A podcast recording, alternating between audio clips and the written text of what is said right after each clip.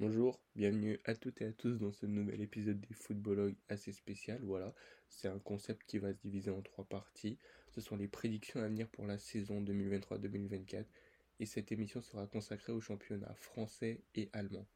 Sur cette émission, on aura l'occasion d'avoir un invité qui s'y connaît sur ces deux championnats en la personne de Jonathan, supporter de l'Olympique lyonnais. Jonathan, comment ça va? Ça va, ça va, hein. c'est un plaisir d'être avec vous aujourd'hui. Euh, j'espère vous apporter un peu plus de mon expérience euh, et mon expertise euh, sur ces deux championnats. Aris, comment ça va? Ça va toujours, hein, comme d'habitude. Pérez est en négociation avec Mbappé actuellement. Nous, comment tu vas? Mal. Dembélé, il s'en va. Je suis triste. Bon, c'est pas grave, tu vas être triste, mais le Barça va sûrement trouver des alternatives. Ça tombe bien de parler de Dembélé puisqu'on va parler en premier du championnat dans lequel il semblerait aller, la Ligue 1. Du coup, nous, toi et moi, on a à peu près le même, euh, le même, le même classement, enfin avec les mêmes équipes, en tout cas qui y sont quoi. Euh, pourquoi tu penses que Paris va encore une fois euh, être champion de France?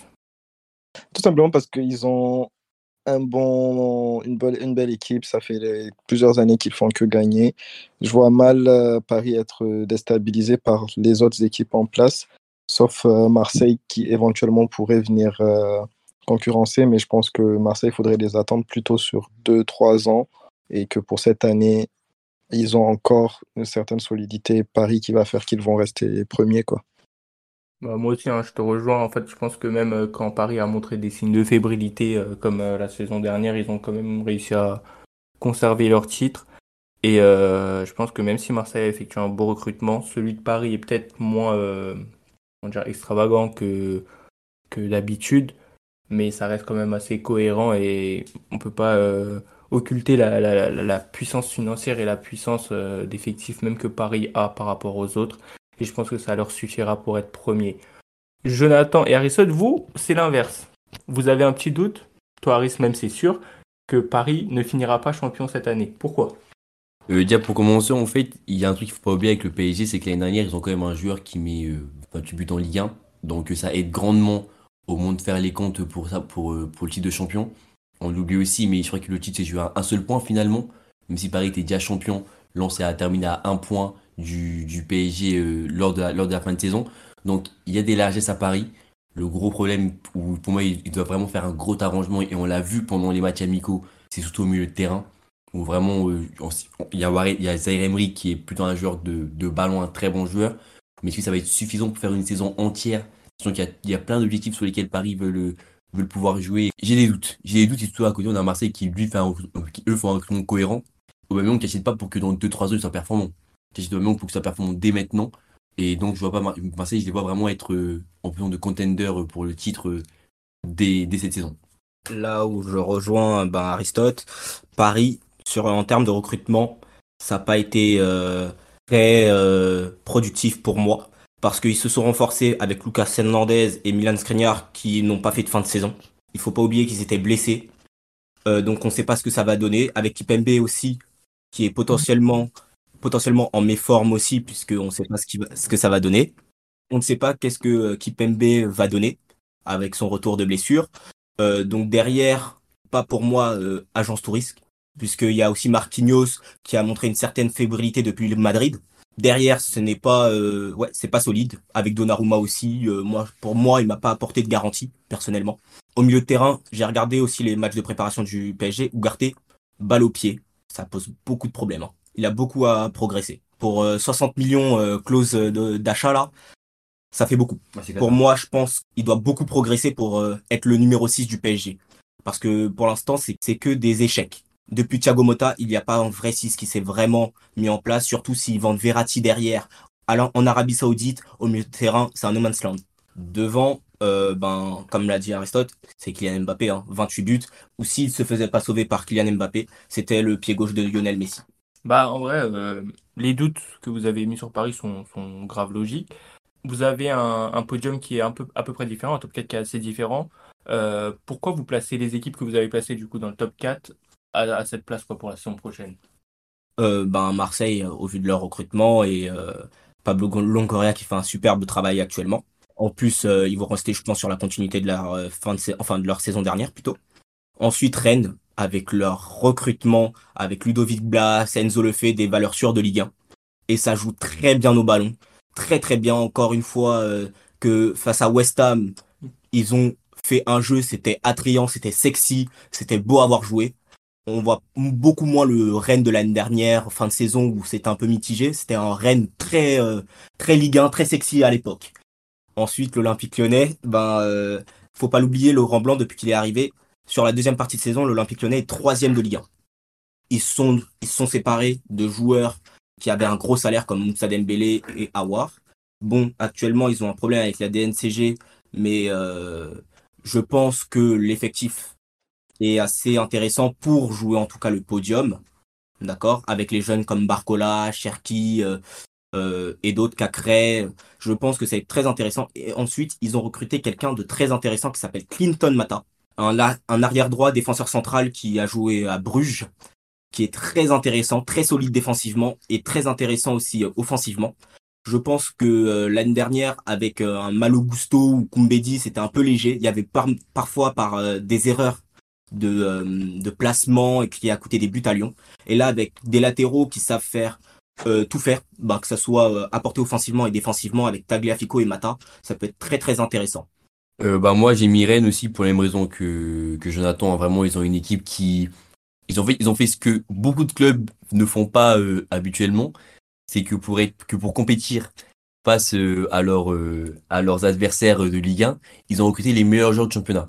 C'est-à-dire que le Viblas est l'une des valeurs sûres, il a un pied gauche, une vision de jeu qui est super intéressante. On a Enzo Lefebvre, qui je pense honnêtement aurait peut-être pu même viser euh, peut-être un club un peu plus prestigieux que, que Rennes actuellement. Et donc Rennes a réussi à, recruter correctement. Il y a aussi Martin Taillé qui sort d'une saison un peu compliquée avec les blessures, mais qui là sera sûrement euh, l'un des fers de l'an de cet effectif-là. Donc toutes ces choses-là mis bout à bout, ça fait que tu une équipe qui, euh, qui, a de la gueule, si je peux me permettre, voilà, qui peut, qui peut, avoir une très belle saison. Et après, on a Lille. Lille, j'ai parce qu'il y a eu très peu de, gros changements ils sont solidifiés un peu avec Umtiti sur une très belle saison en, Serie A. Il y a eu le départ de, de Jaton Bomba. José Fonte a été, a été remplacé numériquement par Umtiti, mais le départ de Bomba est un peu, c'est un un peu plus compliqué en soi. Parce que bah, c'était vraiment le capitaine, c'est lui qui apportait toujours la même chose. Hein. Bomba, c'est la percussion, c'est la rapidité et autres. Pour l'instant, Lille a gardé Jonathan, Jonathan David. On a aussi euh, Goodmanson, je crois un truc comme ça. Goodmanson. Ah, qui lui, euh, qui lui est toujours, euh, qui va, qui apportera toujours ce qui, qui, peut apporter euh, au niveau de latéral gauche. on a un coach surtout qui a une idée de jeu. Un coach qui a une idée de jeu, un coach qui a des valeurs qui sont premiers sur, qui sont premiers sur le, sur le terrain. Et donc, je pense que Lee a les capacités et l'effectif aussi pour pouvoir faire une, une, belle saison et aller prendre cette, cette quatrième place. Bah en vrai, euh, vos équipes, enfin en tout cas euh, Rennes, c'est vrai que ça fait un, un bon recrutement et que ça, ça recrute comme peu d'équipes le font en fait, de manière euh, locale, voilà, en recrutant dans le championnat. Ça me faisait penser aux grandes années de l'Olympique Lyonnais qui a recruté toujours les meilleurs joueurs de Ligue 1 et qui finissait champion par la suite. Ok, bah on souhaite le même destin à Rennes. Hein. Nous, est-ce que tu as un mot encore à dire sur ton top 4 bah, mon top 4, il ressemble beaucoup à, aux deux autres top 4 qui viennent d'être cités. Bah, j'ai Marseille à la deuxième place. Je pense que Marseille vont faire une très belle saison, un recrutement très intelligent avec euh, des joueurs comme euh, Aubameyang ou encore euh, Iliman Diaye que j'attends énormément. Et sinon, Rennes, vous, vous avez développé parfaitement sur Rennes. Ils sont attendus. C'est plus une équipe qu'on voit comme une équipe euh, du milieu du tableau ou une équipe qui se bat pour l'Europa League. C'est vraiment maintenant euh, une équipe euh, solide de Ligue 1 depuis un bon moment et on les attend à la troisième place. Ensuite, personnellement, moi, je mets à la quatrième place Monaco, que j'espère retrouver au plus haut niveau, que j'espère qu'ils vont revenir à cette, avec cette capacité de concurrencer les grandes équipes. Et donc, ce sera Monaco pour moi à la quatrième place. Ok. Euh, du coup, on va enchaîner par euh, l'équipe à suivre. Moi, je vais plutôt aller dans la continuité du, du, du, classement. En fait, c'est que juste, je vais suivre beaucoup, euh, enfin de manière attentive, Rennes, au vu de leur recrutement, au vu de, du budget qu'ils mettent depuis des années maintenant, et au vu de, de leur effectif, tout simplement avec des Terriers, des Doku, des Lefebvre. Donc voilà, je vais juste attendre Rennes et de voir si enfin ils vont s'imposer et s'instaurer comme une des valeurs des équipes porte-étendard de la Ligue 1, tout simplement. Personnellement, je suis totalement d'accord avec toi. Rennes va être une équipe à suivre. Euh, de part parce que pour ceux qui aiment le football, ben, ça produit du beau jeu sous euh, Genesio.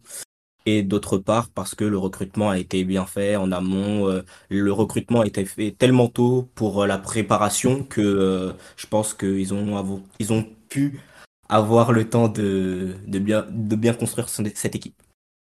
Et ensuite, comme deuxième équipe que j'aimerais bien mettre à attendre, enfin à voir, ça serait Strasbourg, qui a été acheté par Todd Boehly avec euh, potentiellement une équipe beaucoup de jeunes, avec euh, des joueurs qui sortent, euh, enfin en prêt pour de Chelsea, qui pourrait être très très intéressant. Après, avec Patrick Vieira aussi en, tant qu'entraîneur.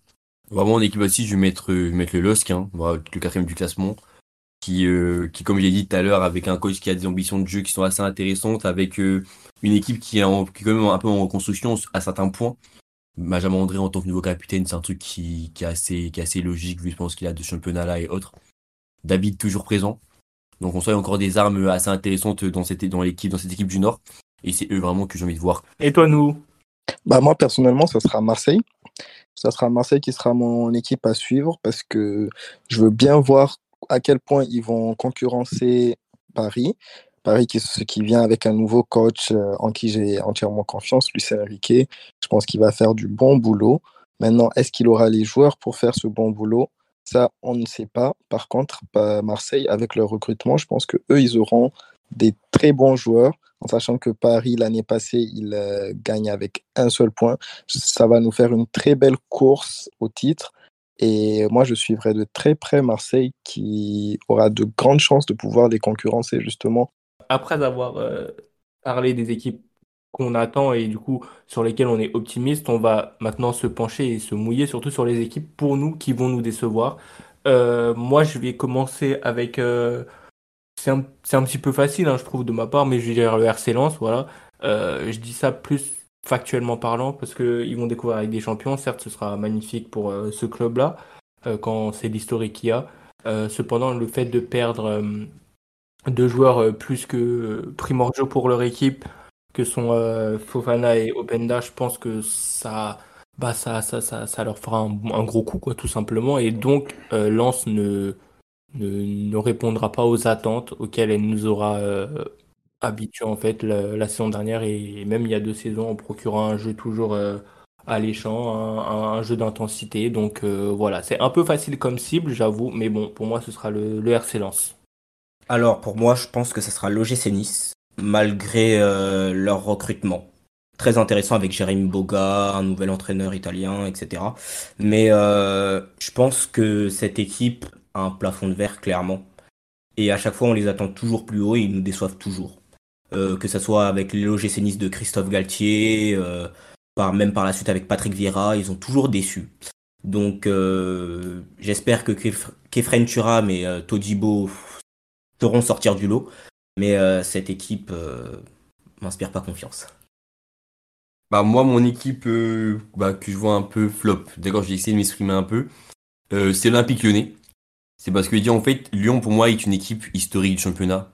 Et c'est une équipe que je vois qui moi doit toujours combattre pour les quatre premières places du championnat au minimum.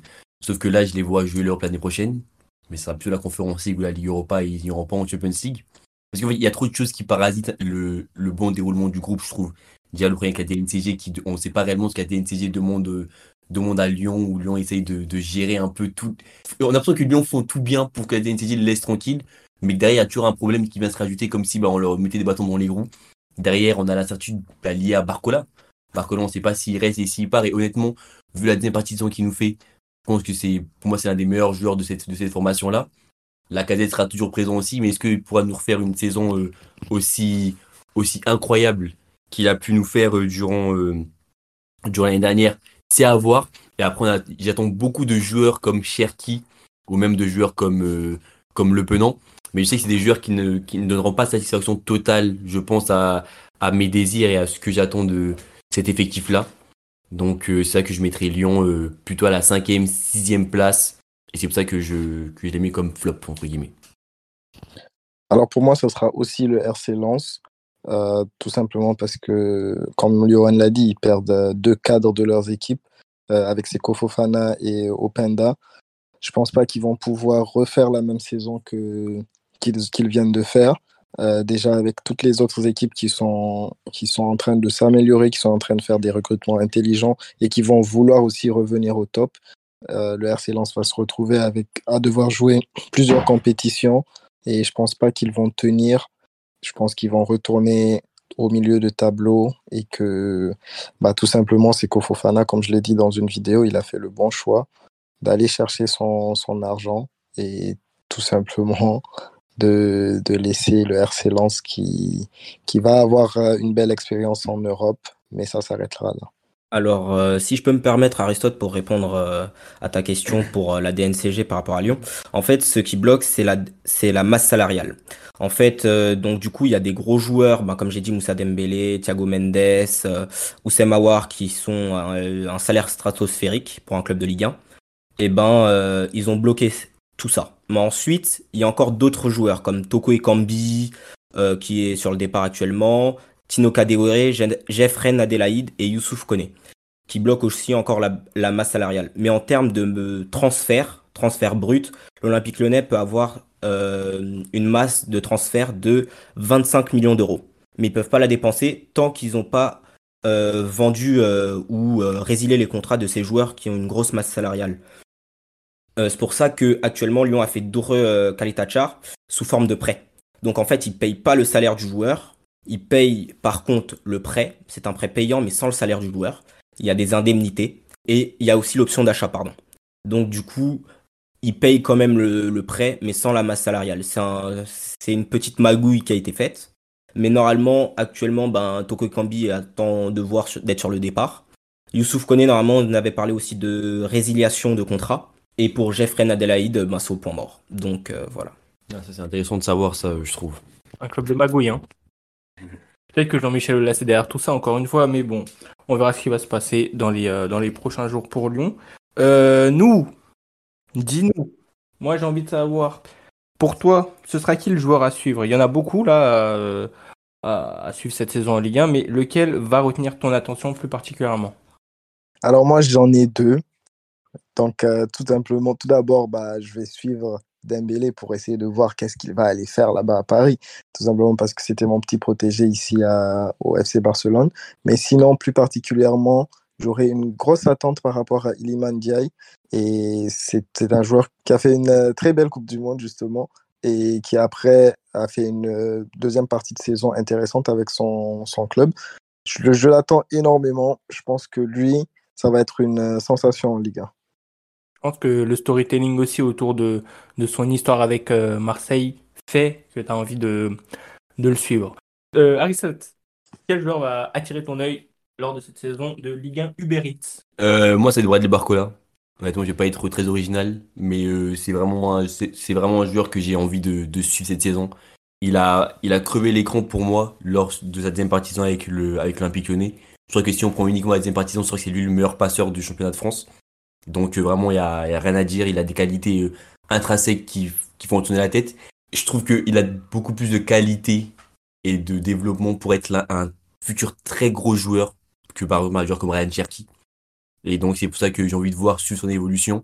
En espérant, je préfère qu'il reste à Lyon, honnêtement, plutôt qu'il aille au PSG où je pense que bah Paris c'est un peu bizarre, il, peut s'y perdre assez facilement, mais qu'il reste à Lyon, son club formateur, qui fasse ses gammes et qu'après qu'il fuit, vite à l'étranger parce que bah, le championnat de France malheureusement ça a des, ça peut avoir des dérives pour les gros gros joueurs français qui sont dans le championnat malheureusement pour eux. Et donc qu'il qu'il fasse ce qu'il a à faire à Lyon, qu'il nous, sorte une saison pleine où il confirme Alors pour moi, euh, ben pour le cœur, je dirais Bradley Barcola aussi. Hein, euh, surtout que ben j'avais ou- oublié de rajouter cette petite précision, c'est que l'Olympique Lyonnais, euh, même s'ils vendent pour 50 millions vu le salaire de Barcola, euh, ils pourront pas recruter derrière, donc euh, je pense qu'il resterait à Lyon. C'est une supposition, c'est jamais le football, ça va très vite. Mais sinon, je dirais Pierre-Emerick Aubameyang parce que c'est un peu aussi la tête de gondole du projet marseillais actuellement. Il n'a pas joué énormément sous le maillot de Chelsea. Donc je pense qu'il veut vite rebondir et euh, ça va promettre un beau duel entre euh, Aubameyang et Lacazette, deux anciens Gunners qui sont amis. Donc euh, j'ai hâte de voir ce petit match. Euh, quant à moi, ça va toujours être dans la lignée de l'équipe que je veux voir. Ça va être Enzo Lefebvre. Enzo Lefebvre, c'est un joueur dont j'ai entendu parler en début de saison à Lorient. Voilà. C'est un joueur vraiment très esthète, voilà, qui, qui, qui est ami avec le ballon, comme dirait un ami ici.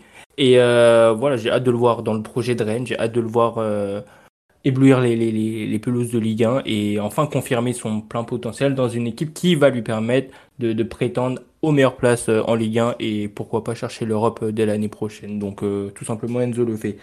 Pour clôturer le chapitre Ligue 1, euh, je vais vous demander qui sera le meilleur joueur de la saison 2023-2024 de Ligue 1. On va commencer par notre Lyonnais, Jonathan. Allez. Pour le cœur, je dirais Alexandre Lacazette. Pour moi, euh, le meilleur joueur du championnat sera Neymar Junior. Voilà. Euh, encore une fois, euh, sur, je, je suis pas très original, franchement. J'enfonce pardon des portes ouvertes, mais le Ney pour moi reste dans tous les cas intrinsèquement le meilleur joueur du championnat.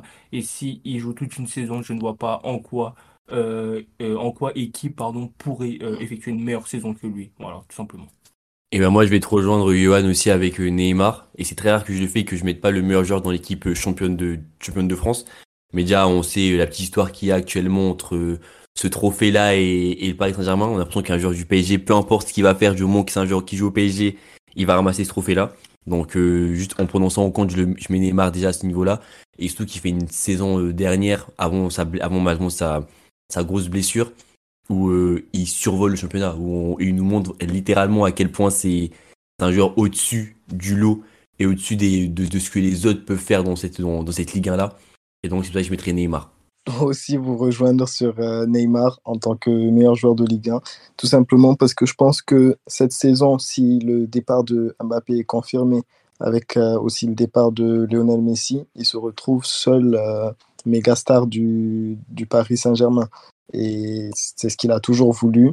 Donc euh, on va attendre de Neymar qu'il soit au top. S'il est épargné par les blessures, on sait qu'il a, toujours été au top quand il est épargné par les blessures, surtout en Ligue 1 et il n'y aura pas de raison pour qu'il ne finisse pas meilleur joueur de cette équipe et meilleur joueur du championnat. Je pense que ça va dépendre aussi de l'anniversaire de sa sœur. Bon, on a fait le, le tour de notre beau championnat euh, français. Hein. Euh, direction l'Allemagne, direction la Bundesliga, où euh, là, euh, je pense que il y aura un peu plus d'incertitude en tout cas et de belles surprises à voir. Euh, nous, est ton top 4 en Bundesliga? Alors c'est Bayern, Munich, Leipzig, Leverkusen, Dortmund.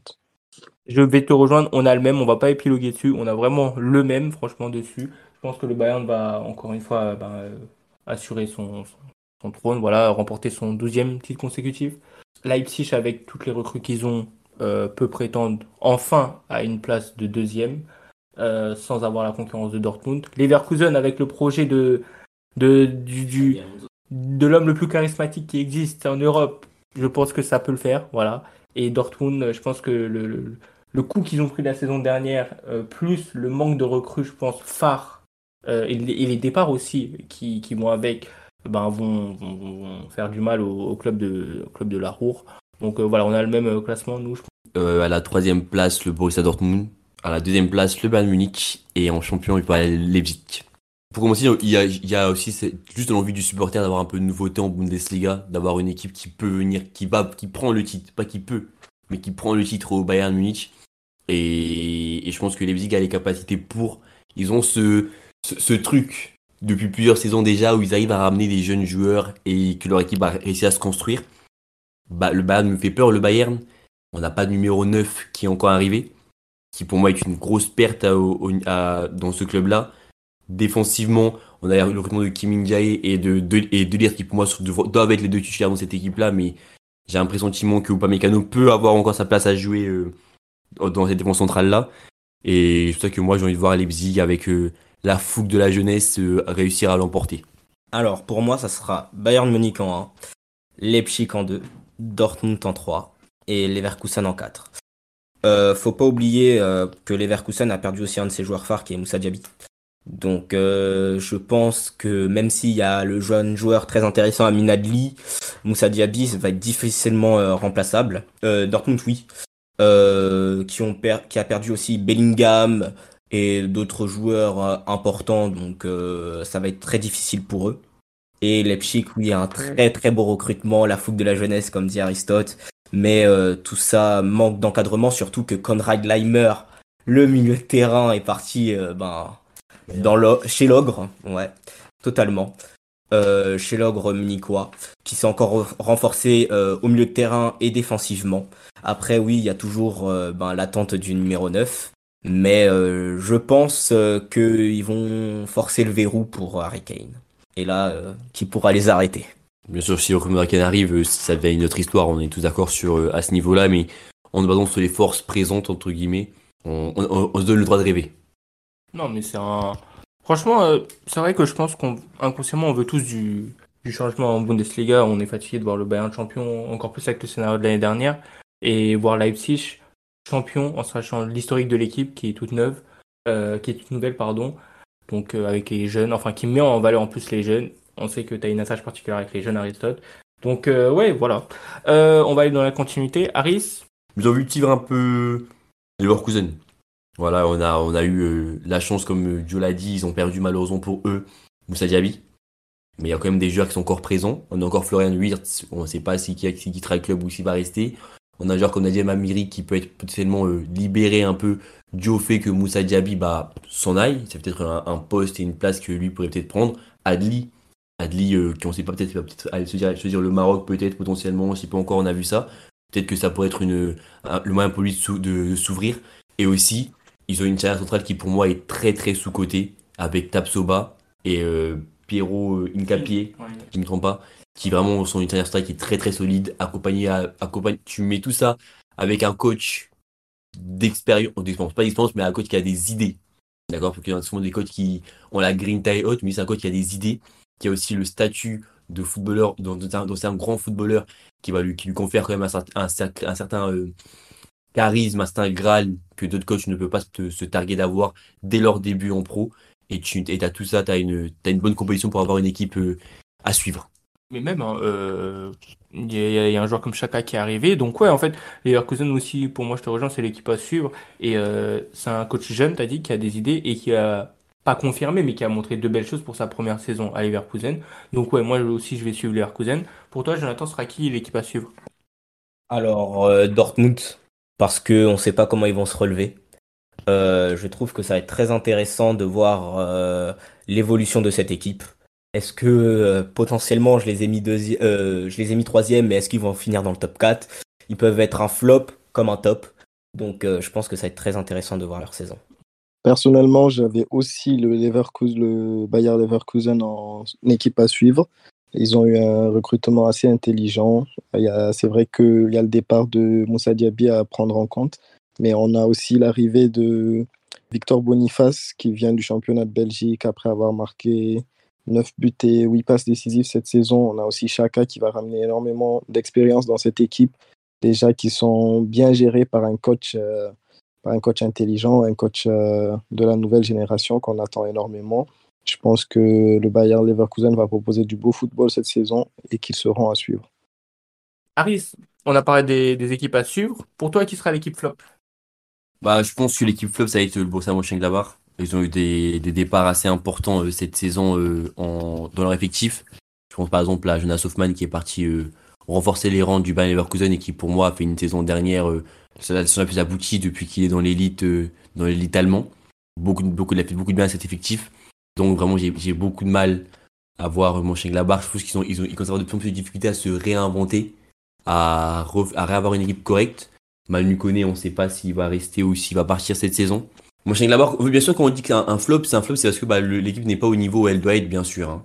Donc, euh, malheureusement, je ne pense pas que Mönchengladbach, alors qu'ils nous ont habitués, nous, notre génération à nous, à faire partie des équipes qui sont régulièrement en Europe, là, j'ai beaucoup plus de mal à les voir cette, cette saison euh, atteindre ce stade-là. Je suis totalement d'accord avec toi. Et en plus de ça, il faut rajouter le départ de Marcus Thuram. Potentiellement Alassane Plea qui serait, on ne sait pas, sur le départ aussi. Ça avait parlé de Lyon à un moment, mais euh, donc je ne sais pas. Mais euh, franchement, euh, Borussia Mönchengladbach, euh, je ne sens pas réellement euh, dans le top. Ben, c'est pour ça qu'on l'a pas mis aussi dans notre top 4. hein. alors que bah, c'est une équipe phare du championnat allemand normalement. Hein. C'est pour ça que tous nos Frenchies vont là-bas. Et là, actuellement, c'est compliqué. Moi, mon équipe flop, ce sera Francfort. dépendamment du fait que Colomoni reste ou pas. Mais je pense aussi que la paire de Kamada euh, qui a signé à la Lazio et même Evan Dika euh, peut potentiellement euh, affecter le, club qui a gagné la Ligue Europa il y a, deux ans. Donc voilà, pour moi, ce sera à Francfort. Personnellement, je rejoins Harris et Jonathan par rapport à Mönchengladbach, qui a perdu beaucoup trop de joueurs, qui étaient déjà beaucoup affaiblis cette saison depuis le départ de Jan Sommer. Je ne sens plus cette même tranquillité dans cette équipe, je ne sens plus cette même capacité de concurrencer les plus grands, alors qu'avant, à chaque fois qu'il y avait un choc euh, face aux grands, tu savais qu'ils pouvaient éventuellement perturber ces, grandes équipes-là. Euh, ok, bon là, cette catégorie, je pense qu'il y aura plein de choses à dire. Pour vous, quel sera le joueur à suivre? Moi, pour ma part, j'ai un peu hésité quand même entre un joueur qui vient d'arriver et un joueur qui doit confirmer. Comme joueur qui doit confirmer, je pense quand même à euh, Randall Colomwani, s'il reste ou pas, bien sûr. Parce qu'il a certes effectué une superbe saison, il a crevé l'écran. Euh, mais euh, bon, on sait comment le foot va aujourd'hui. Tu fais une belle saison et t'es, es, dans, les dans les rumeurs pardon, des transferts à des prix exorbitants. Euh, ne déroge pas à la règle. Mais je pense qu'il lui faut encore une saison de plus pour vraiment confirmer les attentes qu'on a sur ce joueur. sinon, au-delà de ça, moi, en tant que supporter de Liverpool, J'aimerais bien suivre mon jeune qui est parti du côté de Leipzig, qui est Fabio Carvalho. Voilà. Euh, il n'avait pas de temps de jeu à Liverpool parce qu'il était dans une zone assez, euh, assez euh, concurrentielle quand même. Et je pense que le jeu offensif prôné par la Bundesliga et le, le, confort et le contexte pour les jeunes joueurs qu'est le RB Leipzig peut parfaitement convenir à notre jeune à notre jeune portugais. Donc voilà, je vais suivre Fabio Carvalho avec attention. Euh, bah moi mon joueur à suivre ça va être une nouvelle recrue. Voilà, euh, un joueur que j'affectionne euh, que j'affectionne énormément déjà depuis un certain bout de temps qui m'a fait regarder bien sûr uniquement en Ligue Europa des matchs du PSV Eindhoven, c'est Xavi Simons. Xavi Simons, je pense qu'en termes de qualité, c'est un joueur qui a beaucoup qui a très souvent été été décrié, qui a, été traité un peu de joueur surcoté ou autre, alors qu'il a des qualités et des capacités honnêtement, qui peut l'amener à, jouer un très très haut niveau euh, dans les saisons à venir. Donc j'ai envie de voir un peu la confirmation de sa saison où il est un meilleur buteur en Eredivisie. Donc euh, j'ai envie de voir et sa vision ça va être mon joueur à suivre cette saison et je sens qu'il va casser la baraque. Je te rejoins directement sur euh, Xavi Simons qui était aussi mon joueur à suivre. C'est un joueur que j'affectionne depuis qu'il est à la Masia. C'est depuis qu'il est tout petit, il a fait toutes les gammes de la Masia, il a été capitaine, et c'est vraiment, ça, il a toujours été sous le feu des projecteurs. Son départ à, Paris s'est mal passé, mais là, j'ai l'impression qu'il a repris sa carrière en main. Après une très belle saison avec le PSV Eindhoven, il avait la possibilité de revenir à Paris ou bien dans, un, dans d'autres top clubs. Et je pense qu'il a fait un choix excellent d'aller en Bundesliga, qui est un, qui est un championnat qui laisse euh, beaucoup les attaquants se faire plaisir, tout simplement. Et en plus, il vient dans une équipe qui vient de perdre un concours. Donc, il va pouvoir directement rentrer dans cette place-là. Parce que là, il a arrêté de jouer au milieu de terrain, qui était plus le, le, poste qu'il affectionnait quand il était au Barça et autres. Maintenant, il est beaucoup plus offensif. Et je pense qu'il va se faire énormément plaisir en Bundesliga. J'ai euh, bah, ceux qui, doivent, qui viennent d'arriver, j'ai Loïs Openda, qui avait fait une très grosse saison à Lens. Euh, Kim In aussi qui doit aussi confirmer, mais est-ce qu'il va mettre en, il va resolidifier euh, la défense du Bayern qui est une défense un peu euh, euh, fragile ces derniers temps? J'ai Adeyemi, Karim Adeyemi qui aussi avait crevé l'écran avec Salzbourg, une petite entrée à Dortmund même si elle était présente, mais était sur la pointe de pied. Maintenant on va voir qu'est-ce qu'il va redonner. Et j'ai aussi un petit jeune Benjamin Sesko euh, qui sort aussi de Salzbourg, qui vient d'arriver à Leipzig. Et euh, je trouve hein, personnellement qu'avec son style de jeu un peu particulier, fait penser aussi à Land. Et on va voir est-ce qu'il va aussi euh, empiler les buts comme lui? Il y, y avait d'autres joueurs qu'on pouvait citer, hein, comme le Duranville là. Euh, ah, Ouais, dans lui. On, on, a vu Mais c'est- On a vu 5 30 minutes. minutes. 30 minutes, même pas. Ah, Bah, c'est si, 30? Si, si. Ouais, il y a des 30 minutes, t'as mal la saison. Ah, 30 c'est minutes à jouer. 30 minutes. Mais, punaise. Ouais, non, c'était très fort. Ah, il est sexy. Hein. Ah, tu sens que ça, ça, mais c'est. Ah, non, c'est- J'ai beau. pas dit son nom parce qu'il est très jeune encore, je crois qu'il a 17, Ouais, 18 ans. il là. a 10 ans. Donc euh, on va attendre un peu. Mais désolé du, du, du mot, mais putain, c'est un, c'est c'est un petit crack. Ouais, non, mais clair. Aristote, vu que tu es bien chaud là sur, euh, sur nos éléments de nos éléments saxons de, de Leipzig là, pour toi, qui sera le meilleur joueur de la Bundesliga? Bah moi, le meilleur joueur de la Bundesliga et je vais euh, avoir peur de dire mes, mots. Comme j'ai pu le dire dans d'autres trucs, c'est très rare que le meilleur joueur de championnat pour moi ne joue pas dans l'équipe championne. Et ben là, donc le joueur est dans l'équipe championne et ça sera Xavi Simons. Je pense qu'il va confirmer littéralement euh, tout le bien qu'on a pu qu'on a pu voir de lui à, à au PSV Eindhoven. Les gens vont dire qu'il a uniquement performé lors de, lors de matchs euh, face à des brancardiers et des vendeurs de saucisses euh, aux Pays-Bas mais il a aussi fait de, de très grosses performances face, euh, face à Arsenal en Ligue Europa.